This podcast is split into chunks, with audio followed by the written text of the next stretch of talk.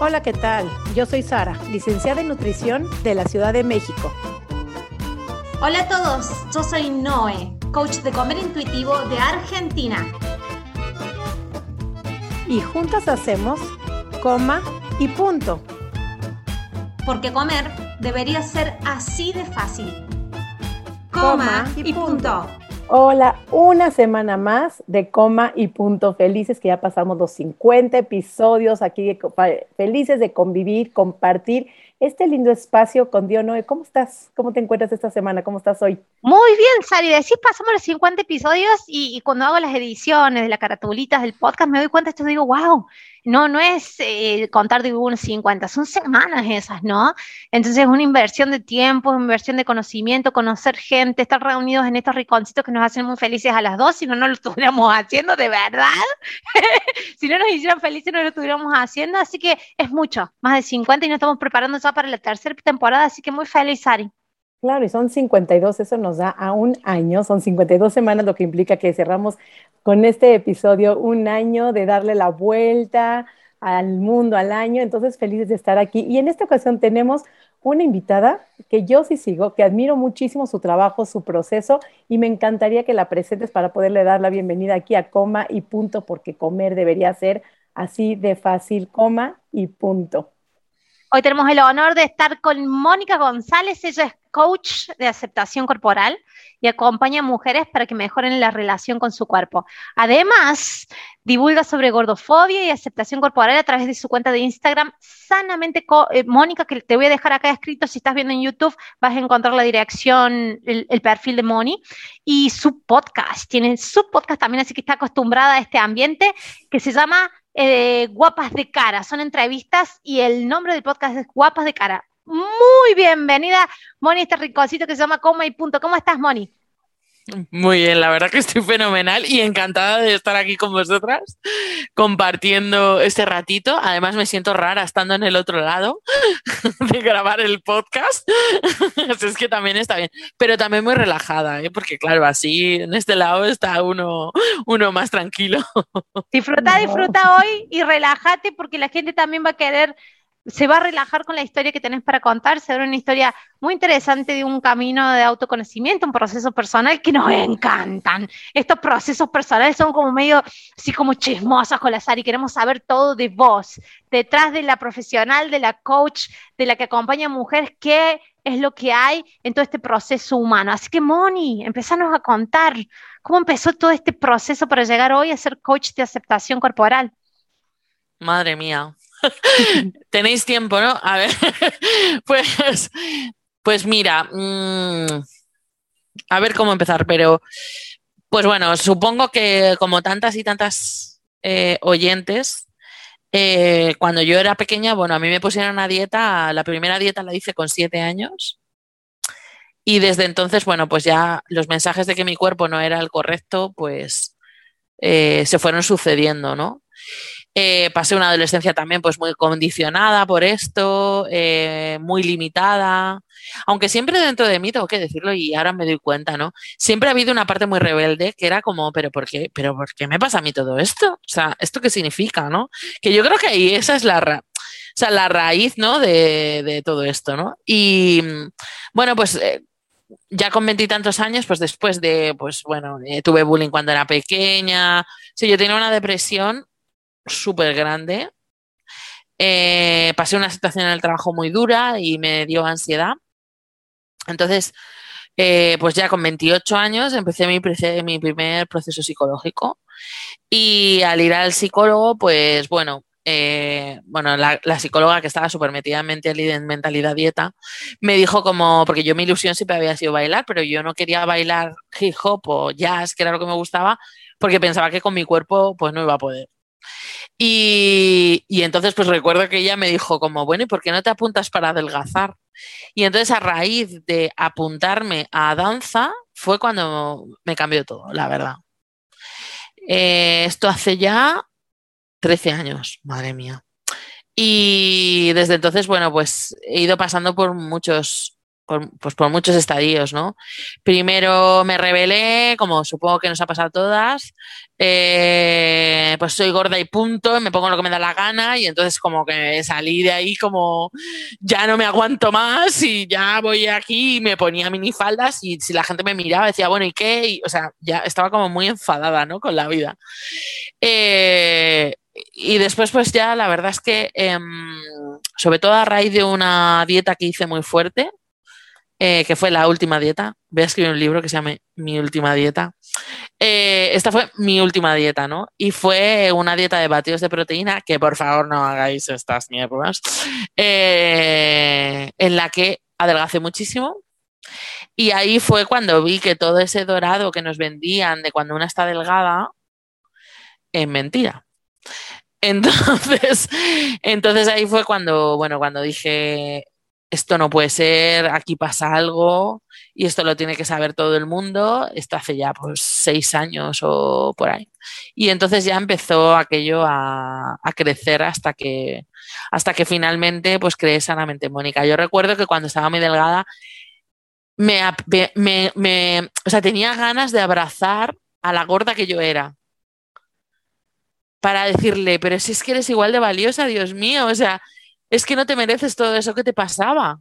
Porque, porque, porque, o sea, no ese era como que tenía ganas de volver a como abrazar todo ese sufrimiento que yo tenía y a esa gorda que yo era para decirle que, que realmente desde este lado no, no, no, es nada tan, tan especial, que ella es valiosa incluso estando así gorda. Entonces, no sé, ahí yo creo que empezó todo. A ver, Mónica, dijiste algo muy importante dices que cuando estabas delgada en esa última dieta, mentías. ¿A qué te referías con la palabra de mentías? ¿Qué es lo que pasaba? ¿O escuché mal? No, no sé, como que mentía, no, como, como que, no, no, no. ¿Qué pasó en ese proceso cuando tú eres esa flaca que creías, a lo mejor, que ibas a ser la feliz, la que No, que mentían. Claro, lo que me refería era, perdóname, que mentían, o sea, que como que esa mentira que te venden de que, de que cuando estás delgada toda la vida va a ser mucho mejor y tú eres más valiosa, porque al final es lo que nos están vendiendo. O sea, al final nos venden que tener un cuerpo determinado es el éxito personal. Total, vas a encontrar el amor, la pareja, el trabajo, la Todo, y al final es como, evidentemente, debido a la gordofobia existente, estar delgado es mucho más fácil para muchísimas cosas. Pero yo también pensaba, por ejemplo, que realmente a mí no me pasaba que yo ligara más, ¿eh? Yo ligo también ahora, o sea, no, no, no, no tenía mucho que ver. Pero sí que, fíjate, lo que me pasaba era decir, oye, esta persona, ¿por qué se acerca a mí? Porque es como que, mm, no sé, como que dices, claro, es que ¿por qué personas que me están felicitando y como que parece que ahora me cuido más y que parece que ahora sí que ya entro dentro del círculo guay? ¿Sabes? Y es como, yo soy la misma, porque ahora me tratáis diferente? A mí eso me, hizo mucho, mucho que pensar, muchísimo. De que al fin, o sea, vi que eso era una falacia, o sea, que al final era una serie de creencias.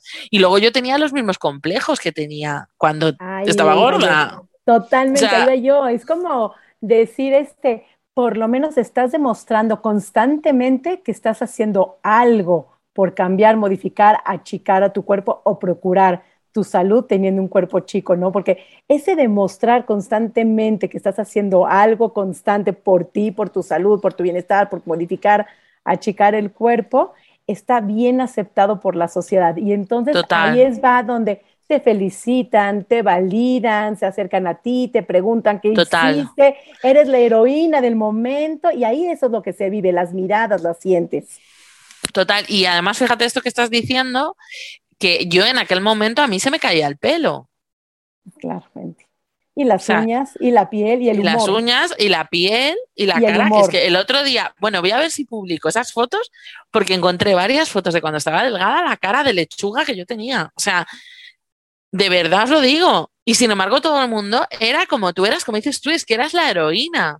Lo ha conseguido, esa historia de superación, ¿sabes? O sea, es que era tal cual tal cual. Y yo creo que todas han pasado por ese estar en el podio, yo creo del primer lugar de lo haberlo logrado, sin nadie mencionar el after del after, lo que yo le llamo el after del after, porque ¿qué pasa cuando entras en ese 95% de las personas que recuperas el peso o recuperas hasta más y entonces se viene una avalancha de sentimientos, de evaluatorios, de no lo logré, no soy suficiente, no tengo fuerza de voluntad. Quiero que me platiques ese after del after después de haber estado en el podium de tu primer lugar, de la medalla de ya lo lograste. ¿Qué pasó cuando te bajas de ese podio? Cuando me bajé de ese podium, eh, pues al principio, bueno, más o menos aguanté, porque como yo hacía bastante deporte y bueno, estuve como un año manteniendo bastante el peso. Cogí un poco, pero tampoco mucho. Das cuenta que yo había bajado cerca de 40 kilos. Entonces, eh, como yo bailaba mucho, iba al gimnasio y bien, casi todos los días hacía deporte. Y bueno, mi cuerpo ahí aguantó, pero pasó una cosa, que fue que dejé de fumar. Eso que tan maravilloso era como dejar de fumar, cogí en un año cerca de 35 kilos. Pero ya viste cómo le echas la culpa el dejé de fumar o me puse un aparato anticonceptivo o terminó la boda o dejé de entrenar porque me lastimé la espalda. Siempre hay un punto de quiebre que le echamos la culpa a ese suceso, que por ese suceso fue que recuperé el peso. No, ahí, fue, o sea, eh, no, yo estaba recuperando, ¿eh, Sari? O sea, yo iba recuperando, muy poco a poco, pero iba recuperando, ¿eh? En el momento que dejé de fumar, yo fumaba un paquete y medio al día. 25 cigarrillos, casi 30 cigarrillos al día. Mi metabolismo hizo ya, mira, entre la dieta, o sea, ya se volvió loco, ¿sabes? O sea, ya fue como increíble. Y claro, yo ahí me vi que iba dos kilos por semana, dos kilos por semana. O sea, era, yo lloraba, o sea, era llorar. Y lo peor era que toda la culpabilidad, ¿no? Porque a lo mejor yo iba al gimnasio y el entrenador me decía, bueno, es que, es que algo estás haciendo. Y yo le decía, te lo juro que no. O sea, pues algo estás haciendo. Y yo lloraba, o sea, era decir, era como si fueras culpable y era un juicio social constante. O sea, era horrible, o sea, yo lo pasé fatal. Claro, fatal. ya te descuidaste, ya no estás haciendo lo mismo, ya lo lograste. Claro, algo. y yo, y yo a partir del segundo año, el primero se mantiene, pero es normal que todo el mundo recupere su. Eso sí es lo normal recuperar el peso perdido. Total. Lo que pasa es que yo creo que el tabaco aceleró, o sea, fue como la velocidad de verdad que fue increíble, o sea, es que era a, dos kilos por semana, o sea, brutal, o sea, fue como un clic que mi cuerpo ya, pues, no sé. La cuestión es esta, y entonces ahí juré que nunca jamás iba a volver a hacer una dieta. Porque yo sabía que mi cuerpo se había quedado fatal desde entonces. Yo intuía que lo que yo estaba haciéndole a mi cuerpo no era sano y entonces me puse a mirar, bueno, una vez llegado a este punto, os voy a contar una anécdota de una persona que me escribió una vez para que veamos hasta qué punto esto es importante. Me escribió su hija, una niña de 17 años, diciéndome que a su madre le había pasado esto exactamente, lo mismo que os estoy contando yo, ¿no? Le daba tanta vergüenza salir a la calle a ese juicio público, porque yo he vivido ese juicio público, tanto para bien como para mal. Esto es como lo de Jesucristo, cuando llegó que le daban con las palmas y luego lo crucificaron a los dos días. Pues esto es igual, ¿no? Los mismos que te aplaudían después te juzgan. Fijaros hasta qué punto que le empezó a dar vergüenza y se quedó en su casa. Cada vez se quedó más, más, más, más, más a su casa, hasta que, bueno, se tiró un montón de años sin salir. No salía nada, no se movía nada, cada vez comía más de la ansiedad que tenía y ya llegó un momento en que decía a su hija que no podía ni andar 100 metros. O sea, imaginaros. Y llegó un momento en que se murió, le dio un ataque al corazón y se murió. Y esa chica, me acuerdo que me escribió diciéndome, yo creo que ha sido el caso más fuerte de los que me han contado, me escribió diciéndome que todavía la gente en, la, en el entierro de su madre sacaba las fotos de cuando estaba delgada y decían, fíjate con lo guapa y lo bien que estaba aquí. Y claro, su hija decía, es que, es que la labor que hacéis es súper importante porque es que esto no puede pasar más. Yo tuve la suerte de poder superarlo, pero es que hay personas que realmente lo pasan fatal con este tema. O sea, es súper fuerte esto porque yo cogí casi 60. O sea, yo tengo ahora mismo 20 kilos más que cuando hice aquella dieta. Hay un post de Raquel Lobatón que me encanta, que dice el no sé cuántos por ciento de la gente que me viene a consulta, o sea, vamos, mataría por tener el peso que tenía cuando hizo la primera dieta. Y es que eso es verdad. O sea, es que no, nos, no se nos puede olvidar esto, ¿no? Pero bueno, La cuestión es que yo, pues ya os digo, cogí muchísimos más kilos de los que, de los que había adelgazado. y dime, dime.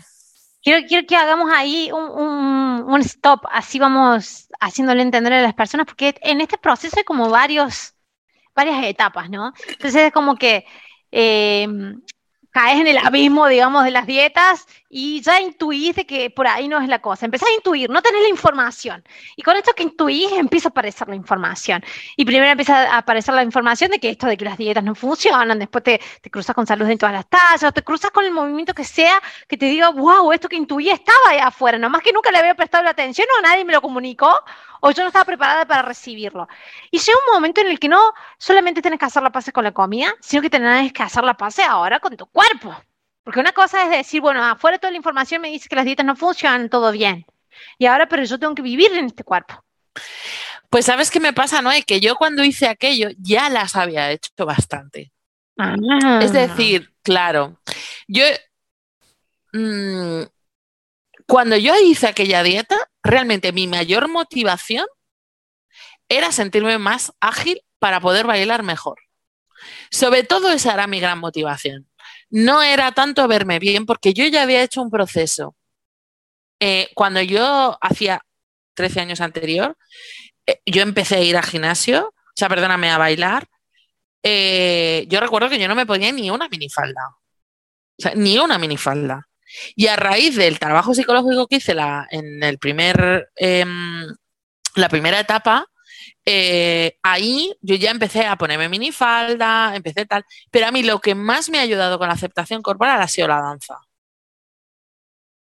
O sea, mirarme al espejo bailando, conseguir mirarme al espejo bailando, exponerme de esa manera y sentirme tan agradecida a mi cuerpo, sobre todo, por lo que me hacía sentir cuando yo bailaba. Es que yo, ha sido mi, o sea, es que yo siempre he querido ser bailarina, desde que tenía dos años. O sea, mi madre me cuenta que me ponía encima de la mesa a bailar, o sea, es que siempre me ha encantado. Yo he sido mi frustración, no ser bailarina. Entonces, es que yo solamente por todo lo que mi cuerpo me estaba ofreciendo en ese momento, es como que empecé a, a respetarle, ¿no? ¿Pero continúas bailando ahora, Moni? Sí, sí, continúo bailando. Entonces sos bailarina, estás en tu sueño. Bueno, es verdad. De hecho, eh, yo, yo, fui eh, profesora de baile de salón después de aquello. ¡Wow! Sí, sí, por eso os digo que, claro, yo baile de salón me metí con 23 años porque tango, sé bailar tango. Eh, me metí con 23 años a baile de salón porque no me atrevía a meterme a hip hop porque estaba demasiado gorda, con 23 años. O sea, alucinado.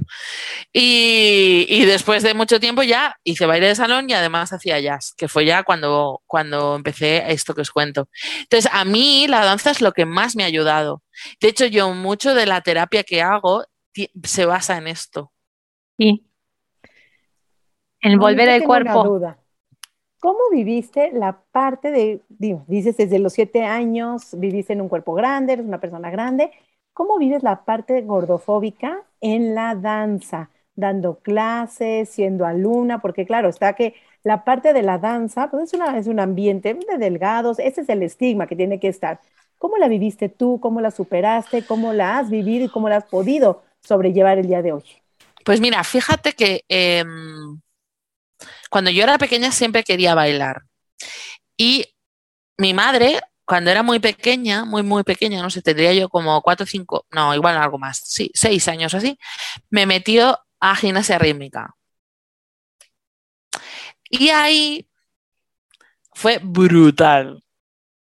O sea, mi madre me cuenta que cada día salía llorando porque había dos profesoras, como una profesora que era titular y la otra era una chica, como tendría 15, 16 años, que llevaba a las niñas más pequeñas. Y no es, o sea, me llamaba gorda, me decía que como era una gorda no iba a poder hacer gimnasia, que no podía hacer lo que las demás, o sea, era horrible. Y yo salía cada día llorando. Y entonces mi madre llegó un momento que dijo, ya no vuelves. Y yo, pero por favor, mamá. Y entonces de aquello, mi madre nunca me quiso llevar a danza.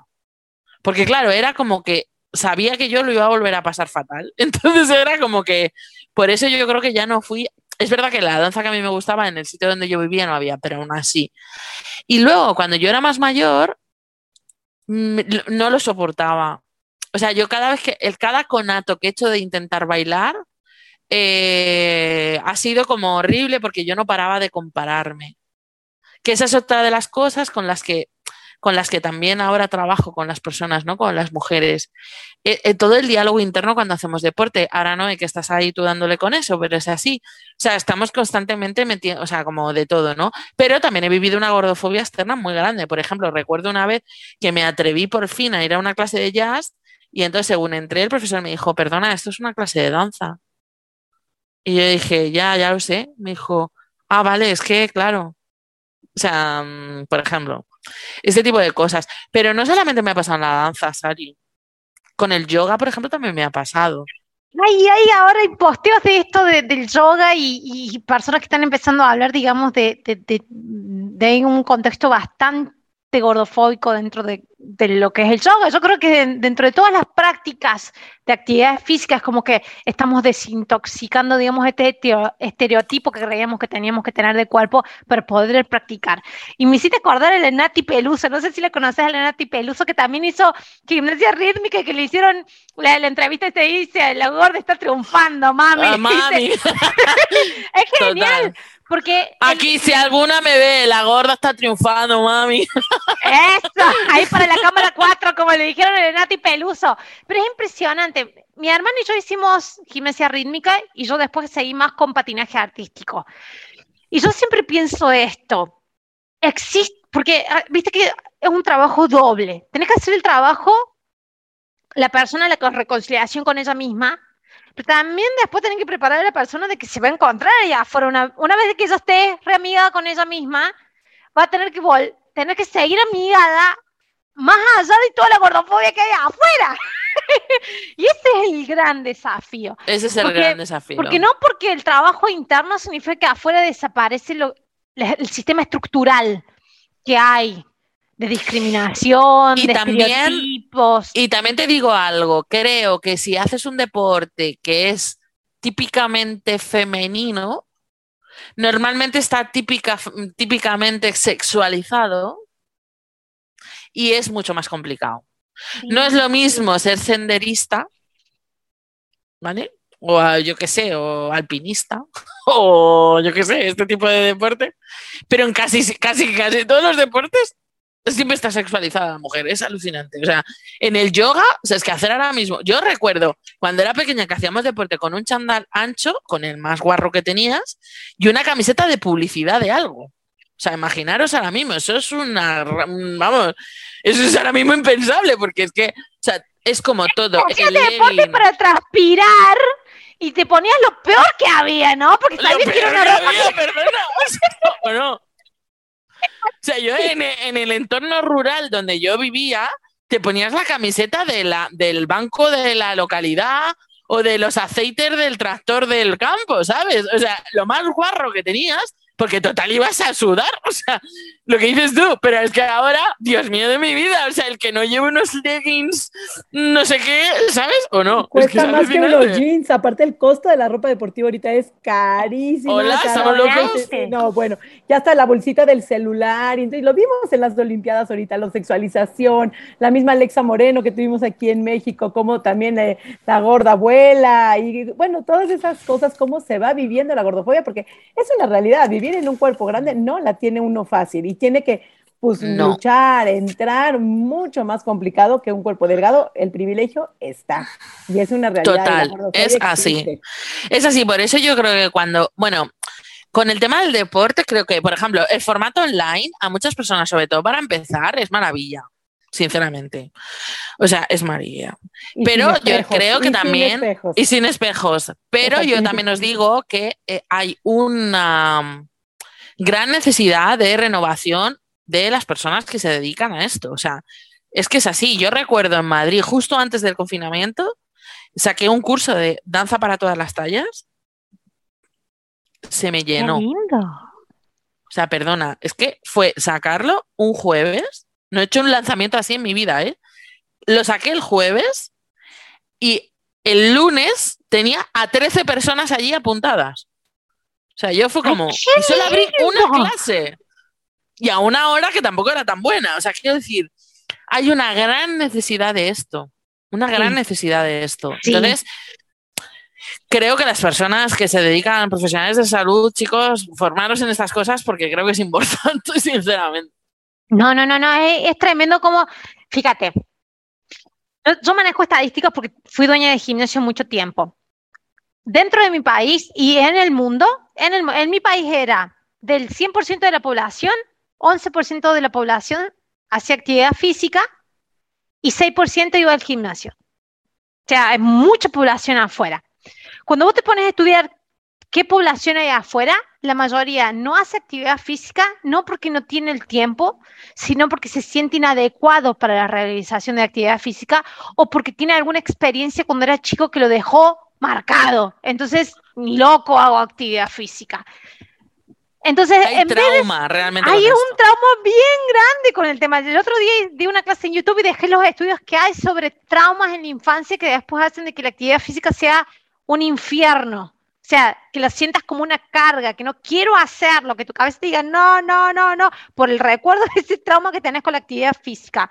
Entonces, ¿qué es lo que, que- que pasaba? Siempre se po- proponía esto entre dueños de gimnasio. Dice, ¿por qué todos nos estamos peleando por el 6% de la población, el 11% de la población? ¿Por qué no salimos a buscar el otro 90% de la población que no hace actividad física? ¿Qué es lo que nos impide llegar al otro 90% de la población? Que no hay representación de diversidad corporal. Total. Eso. Mira lo que loco, ¿no? No hay representación de diversidad corporal. Entonces está llegando al, y fíjate, co- coinciden con, con eh, los números que manejas en las personas que hacen dieta y que tienen suceso y éxito en las dietas. 95% vuelve a recuperar el peso. Fíjate, 6% va a un gimnasio de toda la población de un país. 6%. ¿No te dice mucho ahí de ese 5% que sí logra mantener el peso de la dieta? O sea, decís, estamos concentrando en un, un porcentaje de la población que es mínimo, hay mucho afuera. ¿Por qué no podemos llegar a ese mucho que hay afuera? Que son personas que andan muertas, vivas, zombies por la vida. No, no están siendo encontradas sus necesidades. No, está- no estamos pudiendo leer las necesidades de esas personas. Pero Es no, y además, sí, perdón, hablas tú de gimnasios. Siempre yo, mi teoría es que el ejercicio debe de ser gratuito, no tiene por qué costar. Siempre hay salir a caminar, siempre hay un parque enfrente, siempre hay una reata, siempre hay un moverse, poder bailar, una clase de YouTube gratis. O sea, no tiene que ser costoso, pero también ha sido tan secuestrada la cultura fitness que hacer fitness vas a estar fit. Entonces, ¿dónde está el fit and fat? También ahí queda una parte de no existe el fit and fat. Entonces, ha sido secuestrada. Entonces, hay una gran frustración de las personas que viven en cuerpos grandes o que no tienen una re- reconexión con su cuerpo, que el hacer ejercicio pues no me sirve de nada, porque o no estoy marcada, o no estoy bajando el peso que espero, o no me está dejando como yo creo que me prometen que me va a dejar, entonces no sirve de nada, ¿para qué me sacrifico? Ahí viene todo ese tipo también de cuestionamiento de pensamientos negativos en relación al ejercicio, que no estoy obteniendo ese cuerpo que me prometen. Total. Eh, ¿No? Yo os digo una cosa porque además es que justamente con esto estoy teniendo un viaje ahora mismo alucinante. Yo, mm, eh, la verdad es que hice danza porque siempre me gustó.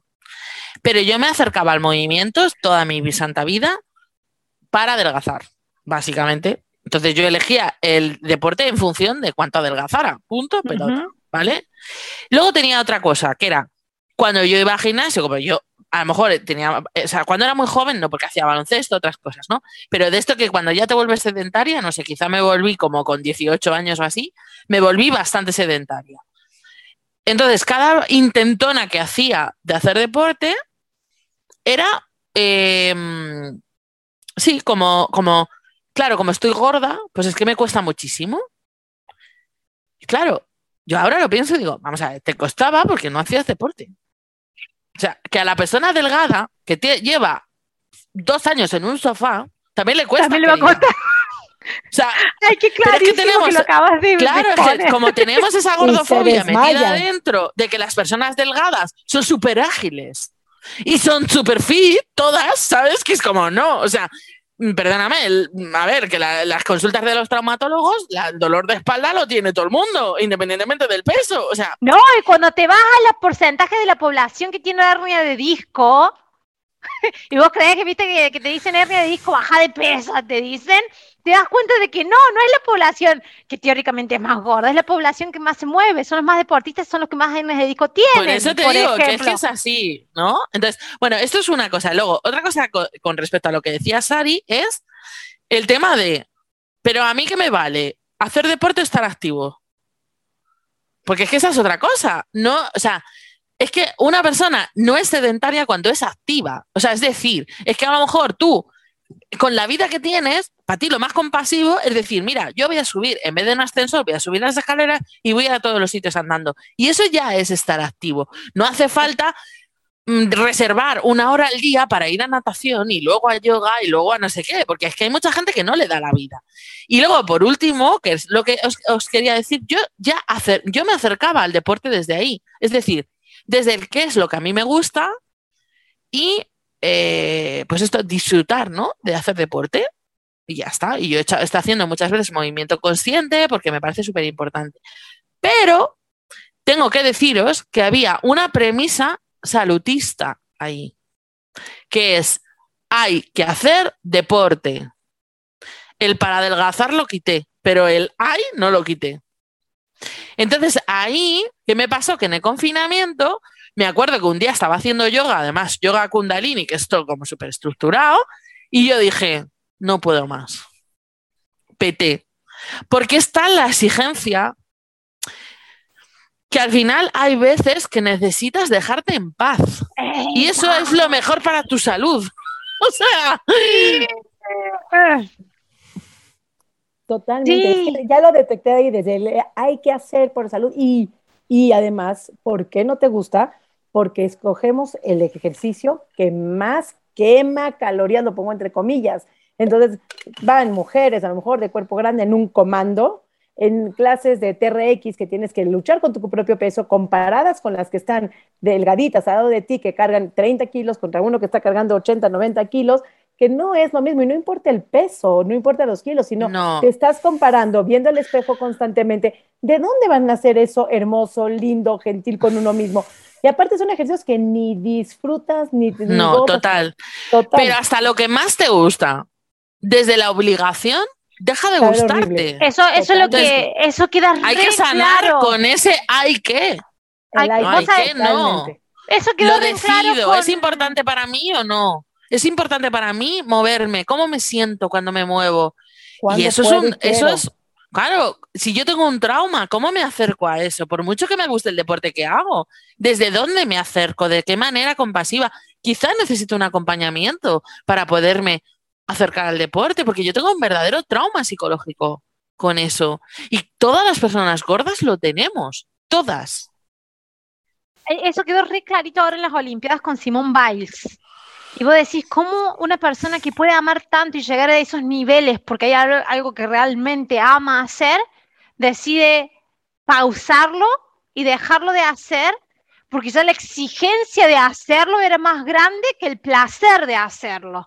Entonces, esto es, yo creo que existe esto de- del descanso de las cosas y tomarnos esta distancia de las cosas que hacemos es totalmente válido. Lo que pasa es de que, viste, si no va, va, va- mutando esta vocecita que nos dice, uy, ahora no lo estás haciendo. Antes era porque lo hacías para bajar de peso, pero ahora no lo vas a hacer directamente, ¿qué es lo que estás haciendo, viste? Porque esa vocecita está y la cuestión es de que si nos podemos escuchar, no todo es permanente además, viste que todo es como que va fluctuando, todo tiene su tiempo y si nos permitimos que todo fluctúe, hasta la actividad que empezás a hacer ahora que te puede llegar a gustar, no, capaz que dentro de un año te permitís que no te guste. Y eso está bien. Y, y- eso empieza a ser con el tema de la actividad física también. Yo creo que en el tema de cómo abordamos la actividad física en todos estos contextos de salud, en todas las tasas, el comer intuitivo, la liberación de las dietas, nos falta muchísimo todavía explorar y exponer esta resignificación de la actividad física porque no se está escuchando mucho. Hay postulados como el movimiento gentil, pero es muy básico, creo que queda, queda así como muy en el- la punta del iceberg de un montón de cosas, así como tuvimos que escarbar con la relación con la comida, vamos a tener que escarbar también en la relación de Lo tengo clarísimo. de actividad física. Porque si no, movimiento gentil queda como muy en los rasos. y además, igual que en la alimentación intuitiva, necesitas un periodo de permisividad, y ese periodo sabemos todas cómo es, pues es que con la actividad física también hay que pasar un periodo de dejarte en paz y a lo mejor no hacer nada, porque no puedes acercarte si no haces un detox de todas las creencias y exigencias que tienes en la cabeza. Y os digo que me ha pasado a mí, que yo he publicado, o sea, que yo he hablado sobre esto y me sigo deconstruyendo.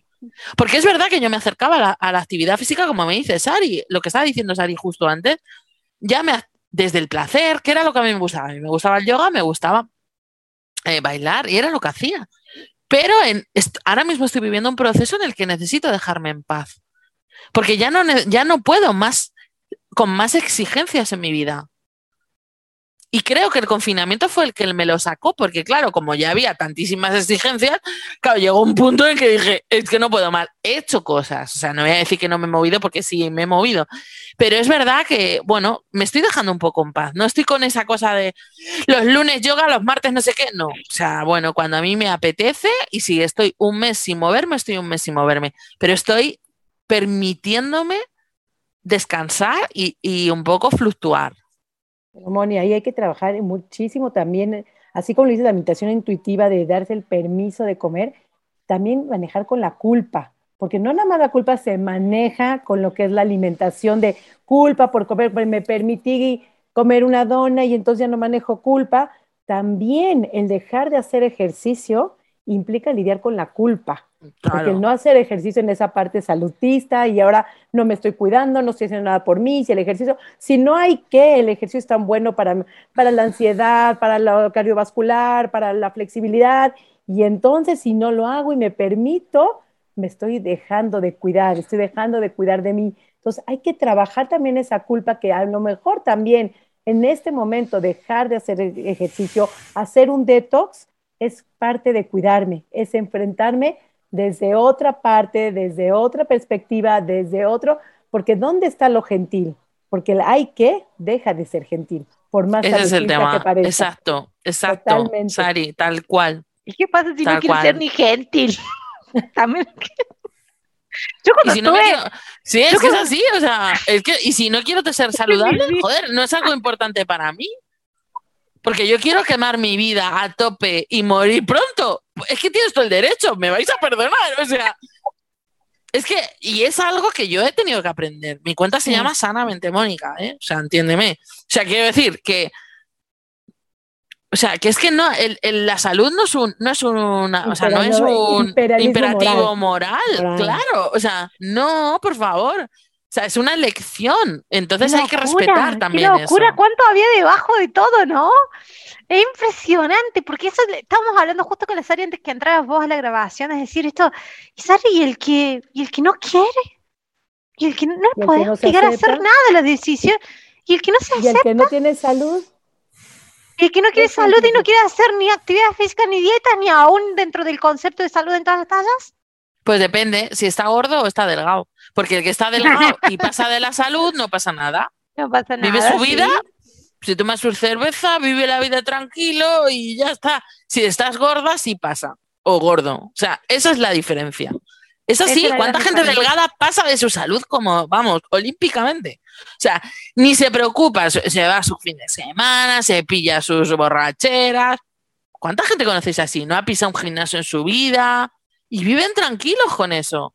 Más luego todo el tema que podemos entrar, pero que es que pensamos que es que comiendo bien, pongo comillas, comiendo bien y haciendo deporte es un seguro de vida, no lo sabéis, con eso no te mueres.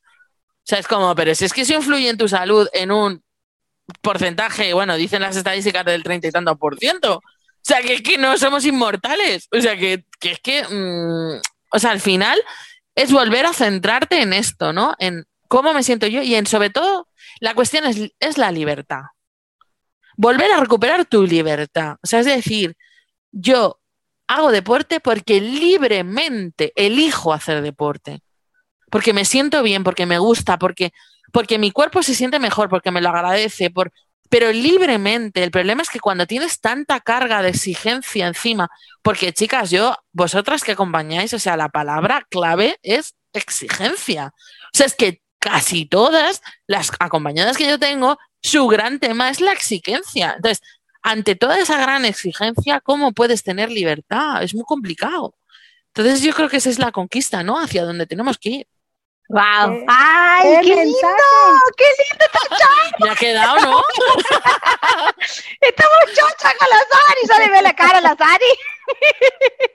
Vamos a cambiar la estatua de la libertad por una estatua gorda de la libertad, joder. Total, no, bueno, es que un episodio que merece verlo en YouTube porque nos tienen que ver aquí las, las caras, cómo la pasamos. Moni, me encantaría como un mensaje final que, que me encantaría que quisieras para poder cerrar este poderosísimo episodio que quisieras transmitir, porque me gustó, me gustó la parte que dijiste del que está delgado pasa, pasa olímpicamente, no tiene tema, y el que no, se la tiene que pasar la vida demostrando que está por lo menos intentando serlo flaco. ¿No? Entonces, como que cambiar esa perspectiva, cambiar esa culpa, cambiar ese me relaciono con la comida, conmigo, con el cuerpo, con el ejercicio, con la sociedad, con todo, porque es, no se vale que también este, el que esté gordo, pues tiene menos oportunidades de, de trabajo, pudiendo ser mucho más inteligente que cualquier delgado, mucho más capaz, probablemente mucho más hábil. Total. Ya vamos a crear más, más oportunidades de trabajo. Ya tenemos más ideas de crear, ampliar este mercado de trabajo. Eso digo yo, sí. Ahí hay un cuánto, ¿eh? Porque hay unos gimnasios inclusivos, ganaríamos un dinero, ¿eh?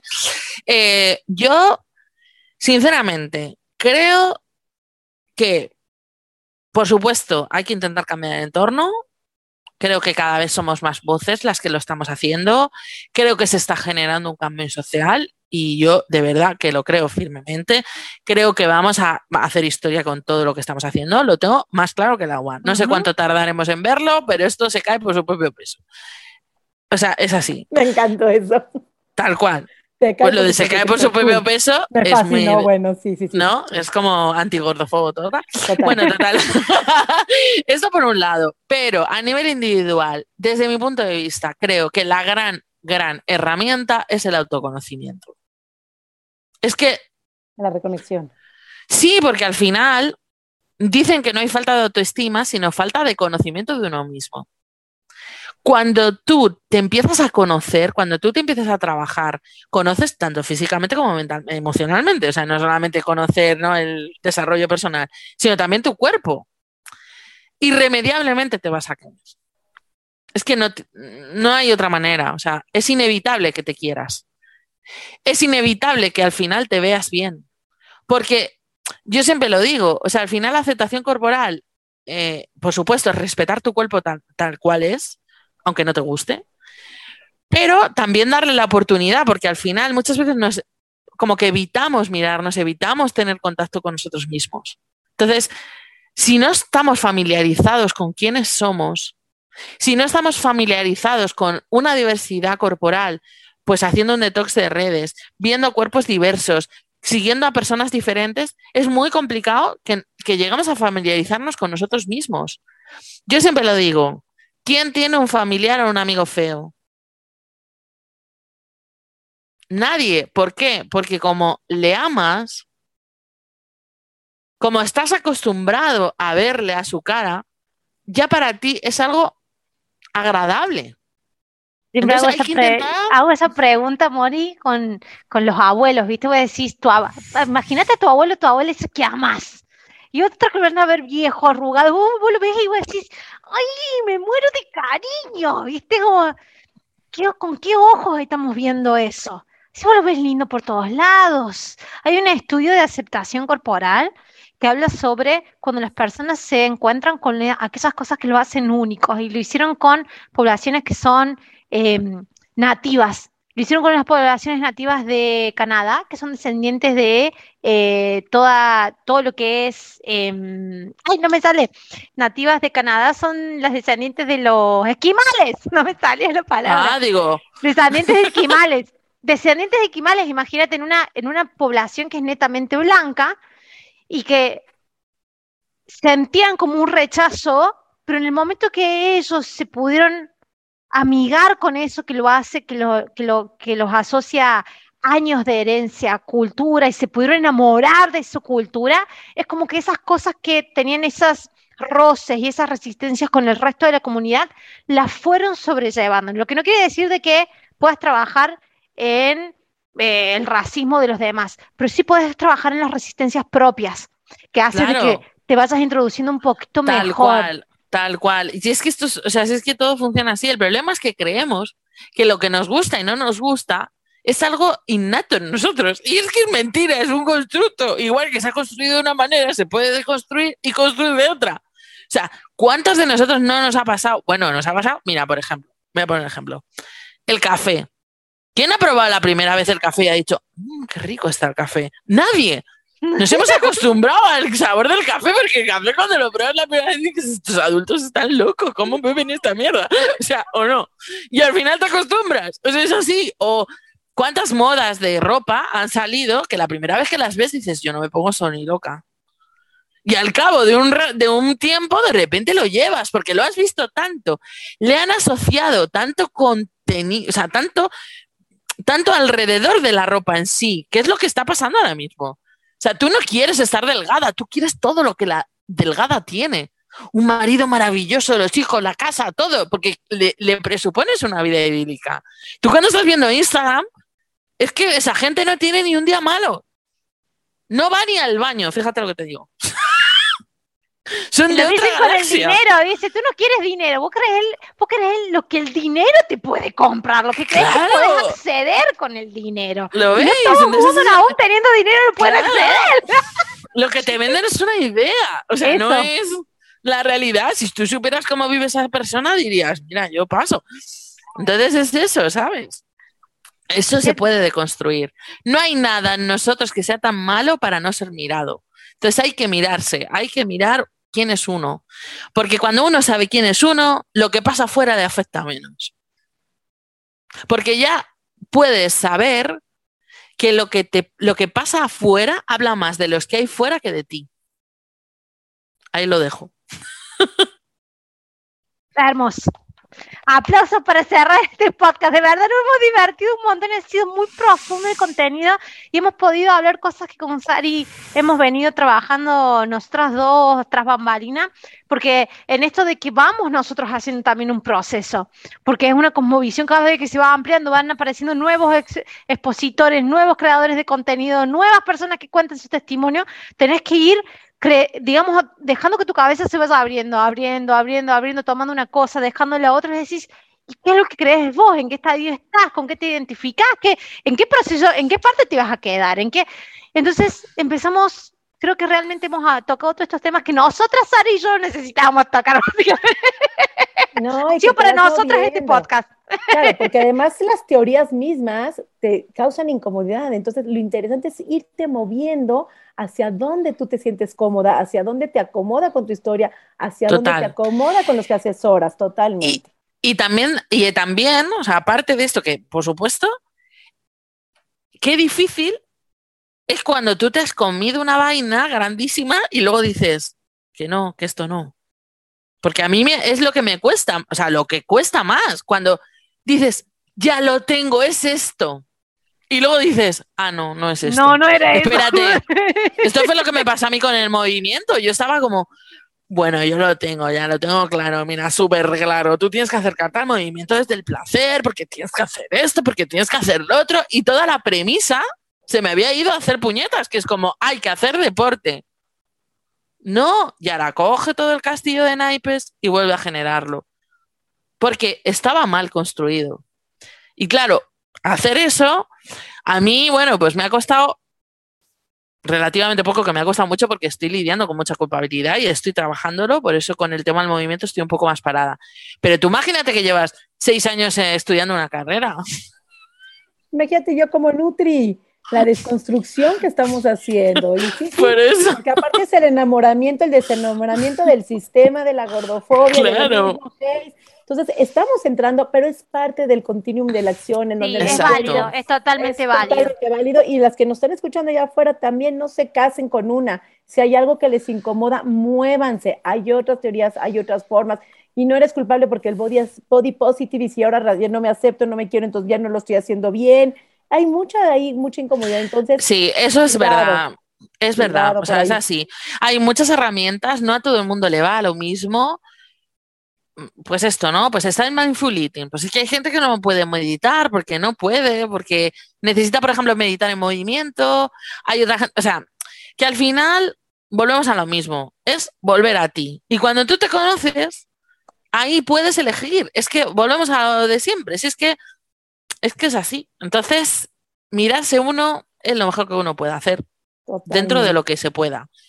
Porque, bueno, la salud mental ya sabemos que pues no es algo que interese mucho a nuestros políticos, con lo cual, bueno, pero, pero creo que es muy interesante poder auto, automirarse, ¿no? Y ver quién eres tú, quién eres tú. Si es que esa es la pregunta. Padrísimo. Privilegiado como mi punto de tener aquí a Sanamente Mónica, que no sé si lo escucharon al principio, pero tiene también un podcast maravilloso, Guapas de Cara. Vayan a escucharlo ahorita, también está increíble. Yo, yo te he escuchado, tiene este, entrevistas sumamente maravillosas. Denle clic a seguir ahorita sanamente Mónica, Guapas de Cara. Mónica, de veras privilegiadas de tenerte aquí en Punto, una plática poderosísima, riquísima, sumamente valiosa, que estoy segura que le van a querer dar play dos y tres veces para poder cachar todos estos conceptos que hablamos con tanto valor, con tanto poder. Este, quiero que compartas tus redes sociales, que cierres con un mensaje final, no de tus redes sociales. Y ya que tengo aquí el micrófono encendido, yo voy a decir mis redes sociales también, que soy Nutrición Sari en Instagram, en Facebook, para la que no me siga, me pueden seguir y cualquier cosa, estamos siempre abiertas para mensajes, dudas, comentarios, entrar en política, todo lo que ha salido aquí en este gran episodio. Y Moni, tus redes sociales, comparte, ya las dije, pero vuelves a repetir tú. Sí, pues eh, me podéis encontrar en Instagram. No, también tienes cursos, sí, sí, sí. adelante.